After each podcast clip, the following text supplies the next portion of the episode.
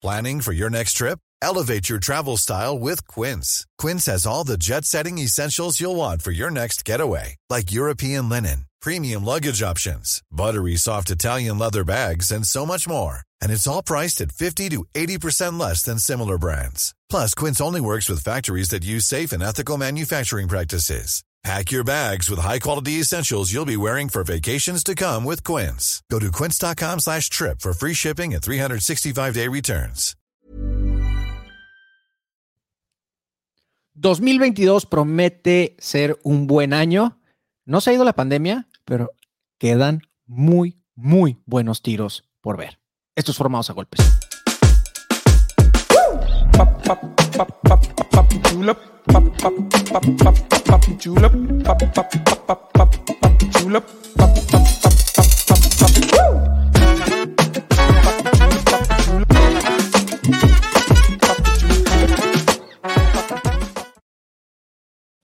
¿Qué tal amigos y amigas? ¿Cómo están? Fanáticos del boxeo, de las artes marciales mixtas, de todo lo que tenga que ver con guamazos. Mi nombre es Gerardo Rodríguez. Me encuentro en redes sociales como arroba cabrón de las ventas. Esta semana, además de desearles el hecho de que hayan pasado una muy feliz Navidad y hayan arrancado el año con todo, desearles desde lo más profundo de mi corazón que tengan un muy, muy, muy feliz 2022, lleno de éxito, pero sobre todo de mucha, mucha, mucha salud. Cuídense mucho, hagan ejercicio, coman bien, usen la mascarilla, pórtense bien, maldita sea, lávense las manos. No deberíamos estar repitiendo esto, pero es súper importante. Me acompaña como cada semana mi buen amigo Rafa Alcaraz. ¿Qué onda, Rafa? ¿Cómo estás? Muy bien, muy bien. Feliz año a ti y a todos los que nos escuchan. La verdad que sí, empezamos con todo 2022. Eh, pensé que ya era como que el 2021 iba a ser el, ya nos olvidamos de la pandemia y todo y arrancamos con todo. Tal vez aquí el, cada invierno vamos a estar hablando de lo mismo, pero pues bien lo dijiste, ¿no? No deberíamos de decirlo, pero no está de más eh, pues mantengan su distancia, cuídense mucho y pues manténganse sanos. Esperamos que todos los que nos escuchen estén pasando por un buen rato de salud y pues em, arrancamos el año con todo, con los mejores deseos y emocionado de hablar de pues de peleas, ¿no? Ya se arranca otro año, ya se acabaron las vacaciones, ya estamos listos para empezar con, con matchups y golpes y knockouts y todo ese tipo de cosas, ¿no? Entonces estoy muy emocionado por lo que viene del 2022. Oye, y las, ahora sí que los anuncios no se hicieron esperar, ¿eh? O sea, la verdad es que sí creo que entramos en una muy buena racha con respecto a los deportes de contacto, porque siento que se están dando los tiros y se están dando tiros de calidad, estamos viendo más y más seguido a las figuras, como mayor disponibilidad para ver tiros de calidad, eh, de lo que, digamos, como si estuvieran todavía compensando aquel castigo que nos, que nos pusieron a principios de 2020, más o menos, ¿no? Entonces, como que rápido, rápido, tiros muy buenos para toda la raza, estoy contentísimo, así que tengo una pequeña conversación para ti y para mí, Rafa, para compartir con los, con los fanáticos de las artes marciales y los deportes de guamazos. Y después entramos al debate, que creo que es un debate que estuvo muy caliente esta primera semana de 2022. Y lo primero que te quiero preguntar es, ¿cuáles son los tiros, tanto de MMA como de boxeo, que estás esperando? Ahora sí, que, que te gustaría que se hicieran? ¿Qué te parecemos esas dos preguntas? ¿Que te gustaría que se hicieran y de los que ya se anunciaron que se van a hacer este año? Mira, hablemos de los que ya se anunciaron, que están calientitos, que siento que ya son mañana. Entonces, si estás escuchando esto, UFC 270 con el arranque del año, pelean muchos mexicanos, gente de Tijuana, amigos nuestros que pues van a pelear en la UFC, van a arrancar el año. Esperemos que sea un arranque que marque el paso para toda Latinoamérica, para todos los peleadores latinoamericanos. Pelea Brandon Moreno, defendiendo su título contra Figueiredo, pelea eh, Loco Torres, que aquí hablamos de él hace poquito, uno de los pelea Michael Morales, otro prospecto, un tipazo también de Ecuador, y también pelea el Pitbull, pelean varios peleadores, o sea, empieza con todo este 270, y yo quiero ver esas peleas, la pelea de Brandon Moreno, me muero por verla, pero hablando de matchups que quiero ver, obviamente quiero ver que Brandon Moreno gane, defienda su título, y que vaya contra Henry Sejudas. Esa pelea me muero por verla. Ya llevo años queriendo verla y creo que Brandon ya está en ese punto donde la puede tener, pero pues no sé, Henry Sejudo ya lleva rato prometiendo y la madre, y no sé si se vaya a dar, pero esa es una pelea que, que me muero por ver, ¿no? Así, empecemos con esa. Bueno, yo no sé si se vaya, ya contestaste las dos preguntas, yo no sé si se vaya a hacer ese tiro, ¿eh? se tiene que hacer, Gera, se tiene que hacer, entiende. se tiene que hacer, venga, pues sería un, un tiro Ay, güey, está, está bueno, ¿eh? Está... Ya, estoy entrando en calor. Espérame, sí. abrirme aquí la camisa. Tengo un dato para ti que súper me lo saqué y ya sabes dónde, pero este es un dato de boxeo. ¿okay? No voy a decir en MMA es igual, solamente es un dato de boxeo para aquellos curiosos y curiosas, ¿va? Eh, normalmente en una trilogía, mi estimado Rafa, gana la tercera pelea quien gana la revancha normalmente en boxeo gana la trilogía, es decir, gana la tercera pelea, perdón, gana el tercer encuentro quien ganó la, el segundo, quien ganó la revancha. ¿De dónde dijiste que sacaste este dato? de el Kool-Aid, ¿ok? Eh, pero it's a fact. No, no, no. Este, it's a fact. Piensa, por ejemplo, en una trilogía que Rocky 3. Piensa en Rocky 3. Este, no fue trilogía esa, güey. Eh, piensa en, en, esta trilogía famosísima, Barrera contra Morales. gana la segunda y gana la tercera con mayor margen. Eh, piensa en el señor Arturo Gatti, que descanse en paz, trilogía doradísima, tienen que ver, es obligada a ver la trilogía entre él y el Irish Mickey Ward, Dios mío, qué tirotes, gana la revancha. Arturo Gatti gana la tercera con mayor facilidad. Entonces, eh, digo, con relativa mayor facilidad, ojo, no estoy diciendo que, oh, estuvo bien. Sí, sí, sí, pero que dices, ya no estuvo tan cerrada como la revancha ya como que ya lo estudiaste un poquito mejor, ya sabes que le ganaste, etcétera. Ok. Y, para, para ¿no? Tiene fundamentos tanto psicológicos como técnicos. Es decir, ya hiciste algunos ajustes. En la segunda, demostraste que esos ajustes funcionan, le vas a hacer más todavía. Entonces, creo que eh, pudiéramos encontrarle cierto sentido a esto. Entonces, mi dinero, nuevamente, mi corazón y mi dinero está comprando Moreno para la tercera, ¿no? Definitivamente, definitivamente. Le vamos a meter lana a esa pelea, Jera. ¿Cómo la ves? Yo mm. soy muy supersticioso y no me gusta meterle, pero ya, ya le hubiera ganado una buena feria a Figueiredo si, si le hubiera metido en la pasada. Oye, eh, eh, para nuestros amigos que son fanáticos de las inversiones, le metí dinero a acciones de Aeroméxico, que no le meta dinero a que gane Brandon Moreno la trilogía, o sea, por Dios. seguro, apuesto seguro. seguro, venga. Bueno, es más seguro, ¿no?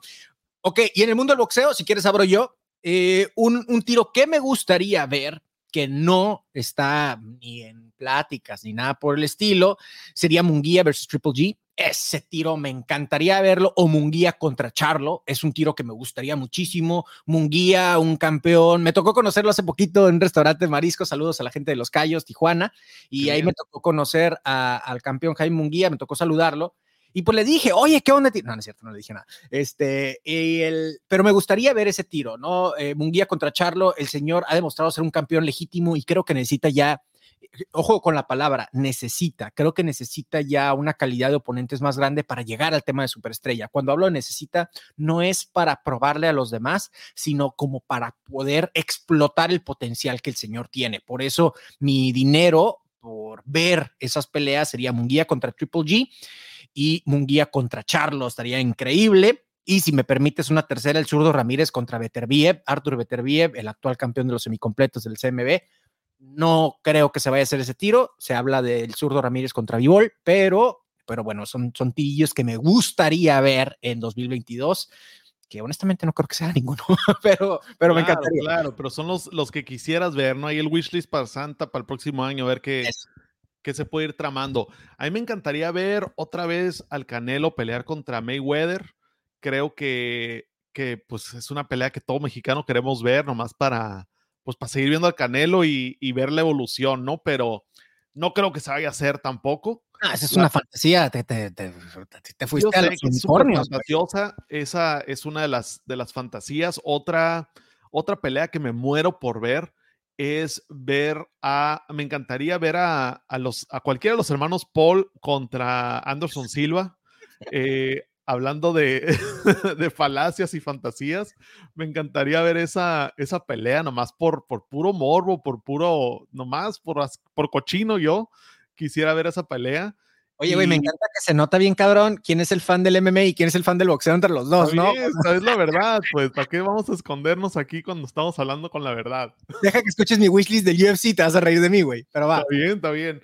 Ah, pues bueno, y, y para no dejar ahí la UFC, la clásica de clásicas, Nate contra Conor McGregor, esa, pues esa trilogía también la quiero ver, ¿no? Y este, no sé si se vaya a dar, no sé en qué peso se daría. Eh, hay muchos rumores detrás de, y pues ya se dio, ya se ha dado antes. Los dos tienen un buen rato sin pelear, los dos saben que pueden vender esa pelea sin broncas. Eh, es una pelea que también me gustaría ver. Interesante. Y hablando de revanches y trilogías, para mí una que me gustaría ver en el UFC es eh, contra Chandler. Ok. una, una, dosis extra de ese maldito tirote. Me quedé yo con ese, con esa espinita. No pierdo mi fe en el ex campeón de Bellator, eh, Michael Chandler. Creo que el señor tiene todas las herramientas, pero hay una cosita que nomás no se le da. Entonces, eh, es de esos güeyes que cuando pierde gana y, lo quieres seguir viendo. Entonces quiero Michael Chandler contra Gagey de nuevo. yo Michael Chandler, no, ya lo había dicho antes, no era yo fan de Michael Chandler ni tantito, al contrario, Dios, yo quería que ganara Gaethje, ganó Gaethje, pero me ganó, me ganó como fan. Eh, y Michael Chandler se tiró un tirotote y como tú dices, ganó perdiendo, ¿no? Y, y sería un tirote también, porque en cualquier momento hace un ajuste Chandler y ya tienes todo para hacer una, una trilogía de, esa, de esas peleas, ¿no? Y es un pequeño ajuste, o sea, también ganó perdiendo contra el actual campeón. O sea, le andaba noqueando en el primer round, Rafa. O sea, Michael Chandler tiene muchas herramientas. Es un pequeño ajuste el que hay que hacer con este señor, pero lo que nadie puede discutir, independientemente si es un gran ajuste o un pequeño ajuste, lo que nadie puede discutir es que cuando el señor pelea, entretiene y entretiene cabrón. Y bueno, me, eh, cierro yo mi listado, Rafa, con un tiro que se acaba de anunciar para marzo. Mamma mía, los dioses del boxeo han hablado. La tercera entre el chocolatito y el gallo Estrada. Me muero por ver ese tiro. Para mí fue candidato al tiro del año, la segunda pelea. La primera pelea es una joya. Y creo que todavía los dos están en una buena edad para dar un buen espectáculo. Creo que ya va a ser un boxeo más maduro, un boxeo todavía más inteligente. El chocolatito Estrada sigue dando esos destellos de velocidad y todo, pero pues ciertamente con la edad va mermando un poquitito, no mucho, pero un poquitito. Entonces creo que pinta para hacer un tirote ya confirmado por Dazón para marzo. Me muero por ver esa pelea, Rafa. Qué bien, qué bien. Pues hay todavía tiempo para, para checar todas esas peleitas y, peleadores. La última o más reciente que viene va a ser la de Francis Ngannou contra, contra Cyril Gané. Esa va a ser también un tiro totote. Son dos heavyweights con estilos bastante diferentes. Uno que pelea muy rápido, casi como, no, no quiero decir como, un lightweight, ¿no? Porque es la, la, típica de que es un heavyweight que pelea como lightweight. Pero Cyril Gané es muy muy técnico, muy rápido, diferente a Inganu porque Inganu es puro poder. Él es un mastodonte que te toca, te mata, pero Cyril Gané está del mismo size que Francis Inganu y, y tiene, creo yo, más herramientas para esa pelea. Entonces, es esa, esa clásica de, de power contra técnica, pero pues es una técnica con mucho power, ¿no? Y yo en esa pelea hay días que le voy a Francis Ngannou, hay días que le voy a, Cyril. Hoy, el día de hoy, le voy a Cyril Gané. Creo que le puede ganar a Francis Ngannou. Y si sí es así, me encantaría ver una pelea de cualquiera de ellos dos contra John Jones en algún punto de este año, como fantasía, porque John Jones sabemos que tiene pedos severos para pelear. Entonces, tal vez nunca se dé esa pelea, pero no me importa con cuál, si ganan, si pierden, pero cualquiera de esos dos contra John Jones me encantaría ver en algún punto de este año. Eres de los conservadores del UFC que sigue creyendo que John Jones va a regresar y que vaya a regresar con la misma calidad. El señor está muerto ya, hombre. Es que optimistas, No, déjenlo ir en paz, ya, déjenlo con sus pendejadas. Me río un montonal de la gente que lo sigue poniendo en el top de, pound for pound. O sea, se me hace una jaladísima y lo ves incluso en, en, Pound for Pounds serios, ¿no? Bueno, entre comillas serios de ESPN y cuánta cosa. dices tú, no mames, güey, ese güey tiene años sin pelear. Es como si yo pusiera Mayweather ahorita en el Pound for Pound. Estaba pensando meter a, meter a Joe Rogan ahí en un Pound for Pound. Dices tú, ¿qué estás pensando, no? Exactamente. Entonces es un chiste. Y bueno, hablando de Joe Rogan, por cierto, vámonos pasando al debate que te va a sorprender. Creo que te va a sorprender mi opinión con respecto a un tema que estuvo súper caliente esta semana de arranque de año, Rafa, que fue el nuevo precio para los pay-per-views de de UFC. Les voy a ser franco, yo me, imagino que ya vieron la dinámica de los programas. Eh, Rafa, eh, Rafa trae un tema o trae la batuta en un programa, yo traigo otra. Entonces, la verdad es de que me quedé, este es un tema muy caliente que hay que platicar, pero ¿cuál sería ¿Cuál es la importancia? ¿Cuál es la relevancia de poder platicar de esto? Creo que tiene mucho que ver con, con respecto a la evolución del deporte, particularmente cómo se está consumiendo. Por eso la importancia para mí de platicar de este tema, no tanto sobre la diferencia en precios y si Dana White se pasó de lanza o no se pasó de lanza, que ciertamente hacia allá están yendo las conversaciones. Creo yo que hay que leer el tema del deporte y cómo estamos consumiendo. A medida que la pandemia, maldita sea, no se va, evidentemente los streamings van a aumentar el, pay, el pay-per-view va a aumentar. Y bueno, pudiera uno entender el hecho de que con toda la inflación que, y económicamente hablando que está sufriendo Estados Unidos y el resto del mundo, hay que decirlo, pues bueno, ah, de alguna forma como que checa todas las palomitas. Entonces, por eso quise platicar de esto. Para los que no saben de lo que estoy hablando, es que el UFC acaba de anunciar que este año va a subir sus precios a, quiero anotar, el 74 dólares con 99 centavos, virtualmente 75 dólares, que sería más o menos lo equivalente a unos 1.500 pesos mexicanos. Es una lana. Por pay-per-view. Por pay-per-view. Entonces, antes de comenzar el debate, Rafa, quiero compartir algunos datos contigo y con la audiencia.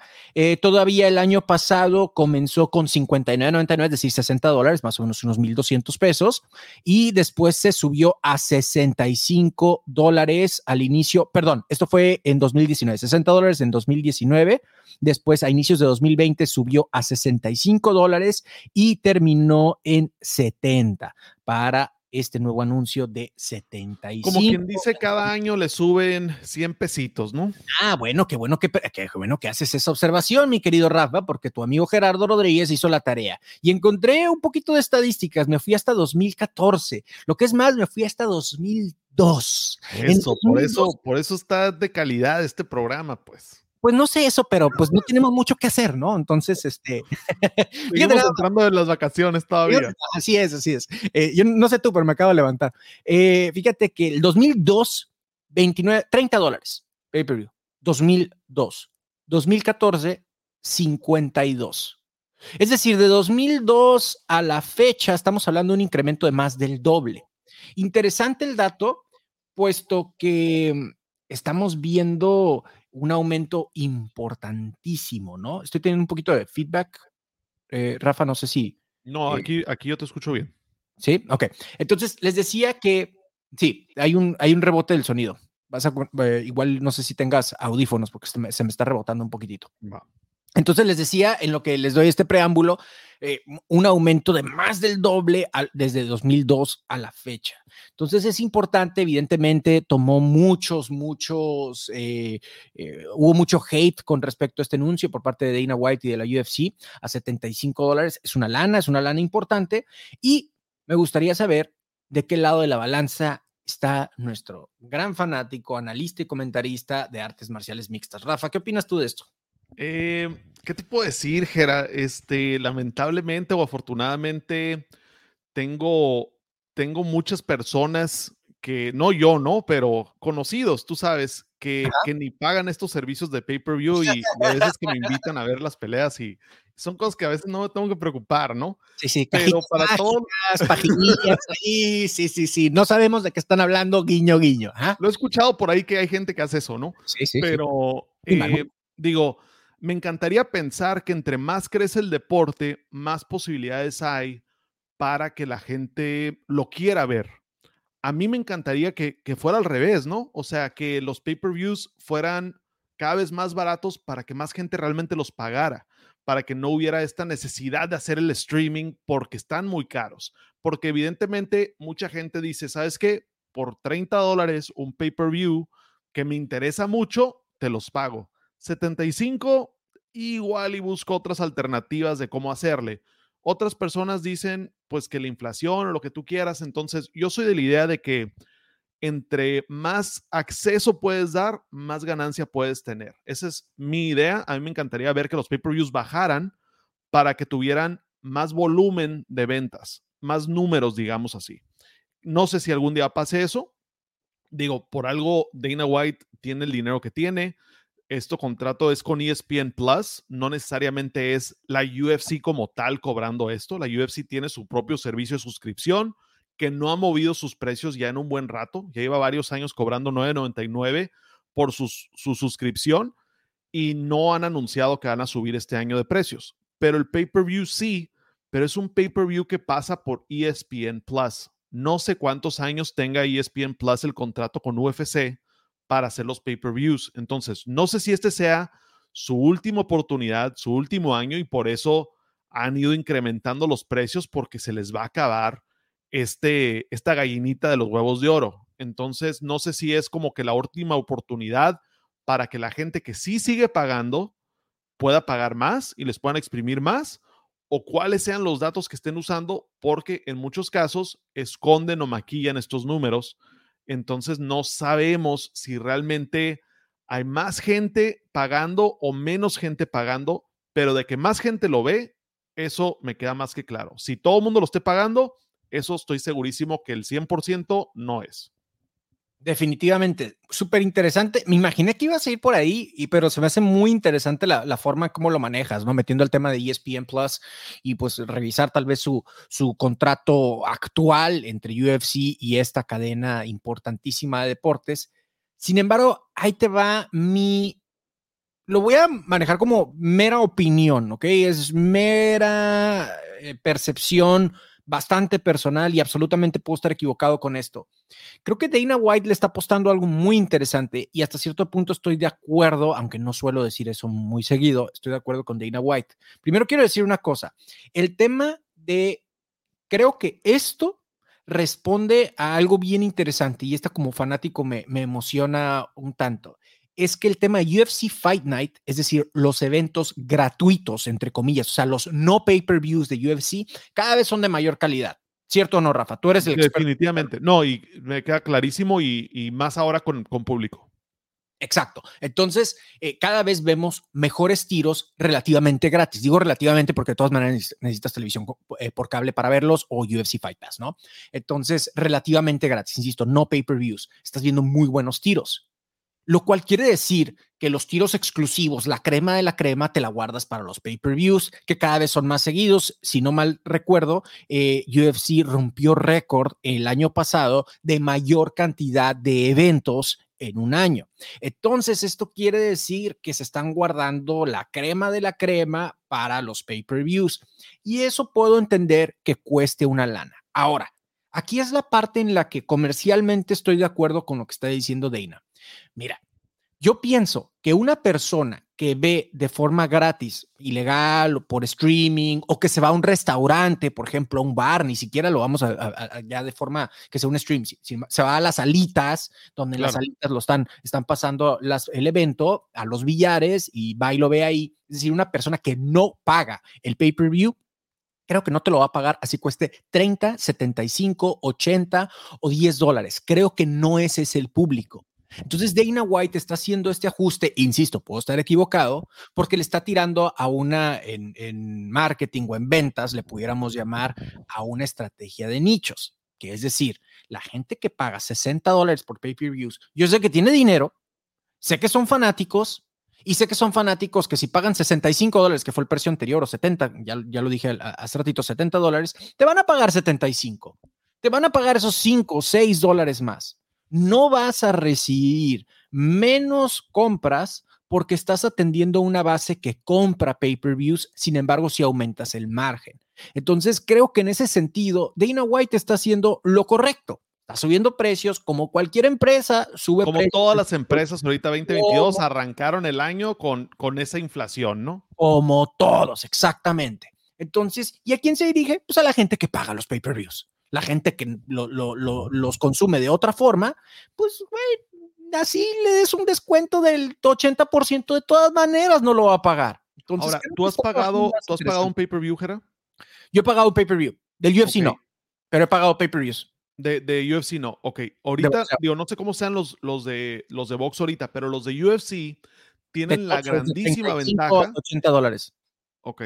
Aquí los de UFC, los que me ha tocado a mí pagar, tienen la grande ventaja de que hay opciones donde tú puedes escoger ángulos de cámara, donde puedes escuchar, o sea, puedes escuchar diferentes narraciones, digo, diferentes idiomas y también diferentes comentaristas puedes quitarles el sonido, puedes hacer repeticiones instantáneas desde tu casa, puedes tener el acceso a, todo el pay-per-view por 24 horas y volver a ver las peleas. Entonces también es ese extra, ¿no? Que tal vez ya pensando en un futuro no muy lejano, el que tú pagues un pay-per-view va a ser una experiencia donde pues va a ser más inmersiva, ¿no? Donde tú puedas estar ya sintiéndote ahí. Entonces, un boleto para ir en vivo a cualquiera de sus eventos, el más barato anda rascándole a los 300 dólares. Y es ahí en las, en las gradas así súper altas. Pero, ¿qué va a pasar el día de mañana donde estemos viendo esto en pantallas 360 o con unos gogles de realidad, virtual. y que puedas estar tú casi casi ringside o, o lo que es peor, ¿no? De que literal en la cámara del árbitro viviendo ahí el, la experiencia donde tú digas, se me hace que está mejor pagar el pay-per-view que ir al evento. Y no sé cuándo o en cuántos años lleguemos a ese punto, pero pues también tienes que ir preparando el panorama, ¿no? No vas a poder cobrar tal vez 50 dólares por una experiencia así, pero pues igual y también, ¿no? O sea, tienes que ir subiendo con el mercado, cada vez es más exclusivo, cada vez hay más gente, como tú dices, con poder adquisitivo que está entrado en esto, pero digo, no se me hizo así como que dobletearon los precios, 5 dólares no, no, asusta eh, como inflación normal, de que cada año suben un poquito los precios, este, pero pues la gente que se está quejando, no sé, no sé cuál sea su, su realmente su alegata, ¿no? O sea. A mí, se me figura que la gente que se está quejando es la gente que nunca ha comprado un pay-per-view. Sí. O sea, sí, ok, son 5 dólares, pero ¿lo vas a pagar o no? Y sí pagué un pago por evento, sí lo pagué. No voy a decir la cadena de, de antenita aquí en México, de sus servicios de antena, y no tuve nada de lo que acabas de decir. ya se pueden imaginar desde cuánto fue, ¿no? Pero, pero sí, sí creo que la gente que se está quejando, pues no, no son gente que lo paga. Y no estoy diciendo que eso esté mal, ¿eh? Simplemente estoy diciendo, oigan, pues para allá, eh, para allá va el deporte, es un producto, o sea, no es una obra de caridad. Hubo gente que le dijo, ¿y le va a pagar más a los peleadores? Pues ojalá y sí, pero no está ligado a una cosa con la otra. A mí me encantaría que, le pagaran muchísimo más a los peleadores, pero no deja de ser la UFC una de las ligas que mejor paga a sus, a sus peleadores, digamos, los novatos o los recientes. Pues definitivamente es la que mejor paga porque la, la competencia, bueno, hay competencias donde sí pagan mejor, especialmente comparado a los preliminary fights. Creo que ahorita anda como en algo alrededor de los 12 mil dólares para esas primeras peleas de, de, debut. UFC, ¿no? UFC, exacto. Ajá, y ponle que hay otras ligas que paguen un poquito más. Tenemos la liga de, de Jorge Masvidal que les paga en criptomonedas y pues eso de repente vale más, ¿no? O sea, de que te pago, hoy te pagué 9 mil dólares y mañana ya vale 15, ¿no? Pero no sabemos ahí qué, qué, tanto, qué tanto puede afectar eso. Pero creo que no está tan mal la, el, el, el aumento pero pues espero que no sea, o sea, que te estén dando lo mismo, ¿no? Yo esperaría que, que empiecen a incrementar estas experiencias de una cámara 360 o una repetición Phantom, algo que tú puedas hacer desde tu casa que te dé ese incentivo de decir, ¿sabes qué? Quiero empezar a pagar pay-per-views porque los vale. Claro, y sabes qué, me, me, me, encantó cómo lo manejaste incluso en el tema de, de, realidad virtual, ¿no? Da para todo un programa, pero sería algo bien interesante. Ya hay conciertos en realidad virtual, pudiera estar interesantísimo ver uno de estos tiros, ¿no? Que estás en las gradas, con tus amigos, eh, desde la comodidad de la sala de tu casa. Entonces estaría chingoncísimo. Ciertamente, la neta, yo sí pagaría por eso, pero estás hablando de que somos, de que somos fanáticos, fanáticos. Mi Rafa, bueno, pues entonces la última decisión la tiene usted. Así que si quieres pagar o te quieres ir a un restaurante o le quieres ir a la amiga o a la casa del amigo, de la amiga, adelante. Bien, pues cerramos este programa con nada más y nada menos que el prospecto de la semana. Tenemos que revivir ese segmento, mi Rafa, y te tengo un no un prospecto, un prospectazo. Vamos a hablar el día de hoy rapidísimo de José Francisco Rodríguez Tamayo, mejor conocido como el Chihuas. Tiene 29 años, está morro, todavía está chavo, pero está en su mero prime. Se aventó un tirote en el septiembre del año pasado en Japón, en la división Super Mosca. Perdió por decisión, fue una pelea, un tirote, tirote, tirote digno de ver. La pelea está en YouTube, por cierto, búsquenlo así. Chihuas Rodríguez versus Kazuto Ioka. Es un tirote que vale la pena ver, em, que fue en Japón, insisto, para la edición Super Mosca, donde los asiáticos, la verdad es de que tienen un dominio muy, muy fuerte en las divisiones pequeñas, ¿no? Entre los mexicanos y los asiáticos, pero ciertamente los asiáticos tienen mucho más eh, público para estas divisiones tan, tan, tan ligeras, por así decirlo. Entonces, un par de comentarios. Debutó el 2 de octubre de 2010, títulos que ha tenido de el más el más frecuente fue el título, el más cercano fue el título de Super Mosca del CMB, el Silver. El título Silver de Super Mosca el 24 de marzo en 2018. Ese es un señor que ya ha peleado, eh, ya ha ido a la distancia, a los 12 rounds, ya ha estado en los grandes niveles, pero lo decidí poner como prospecto de la semana, Rafa, porque son divisiones que no tienen mucho spotlight.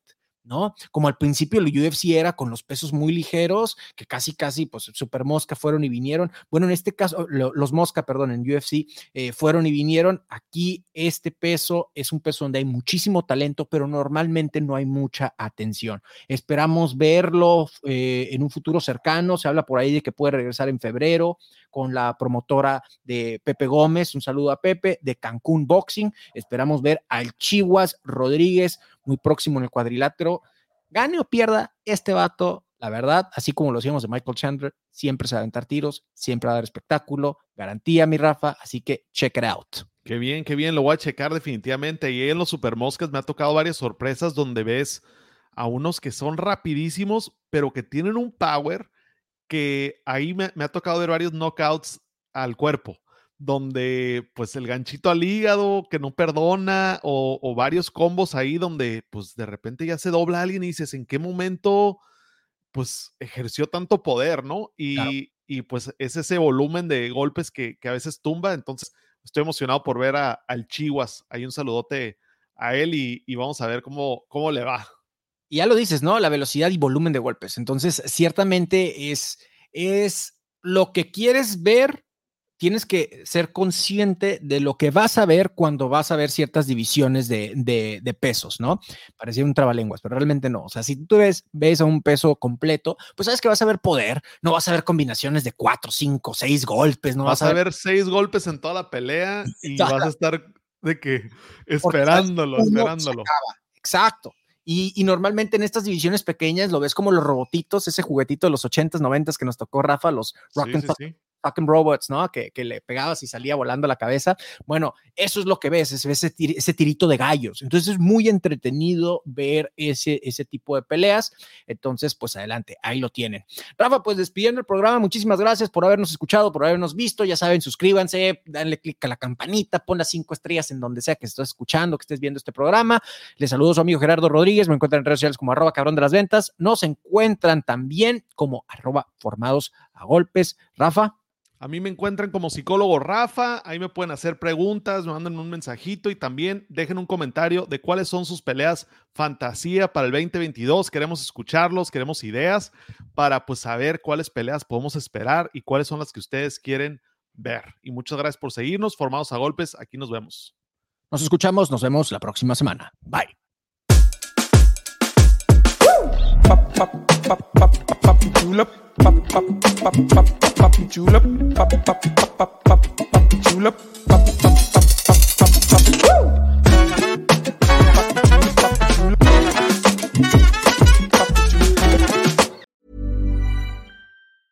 Planning for your next trip? Elevate your travel style with Quince. Quince has all the jet setting essentials you'll want for your next getaway, like European linen premium luggage options, buttery soft Italian leather bags, and so much more. And is all priced at 50 to 80% less than similar brands. Plus, Quince only works with factories that use safe and ethical manufacturing practices. Pack your bags with high-quality essentials you'll be wearing for vacations to come with Quince. Go to quince.com slash pack for free shipping and 365-day returns.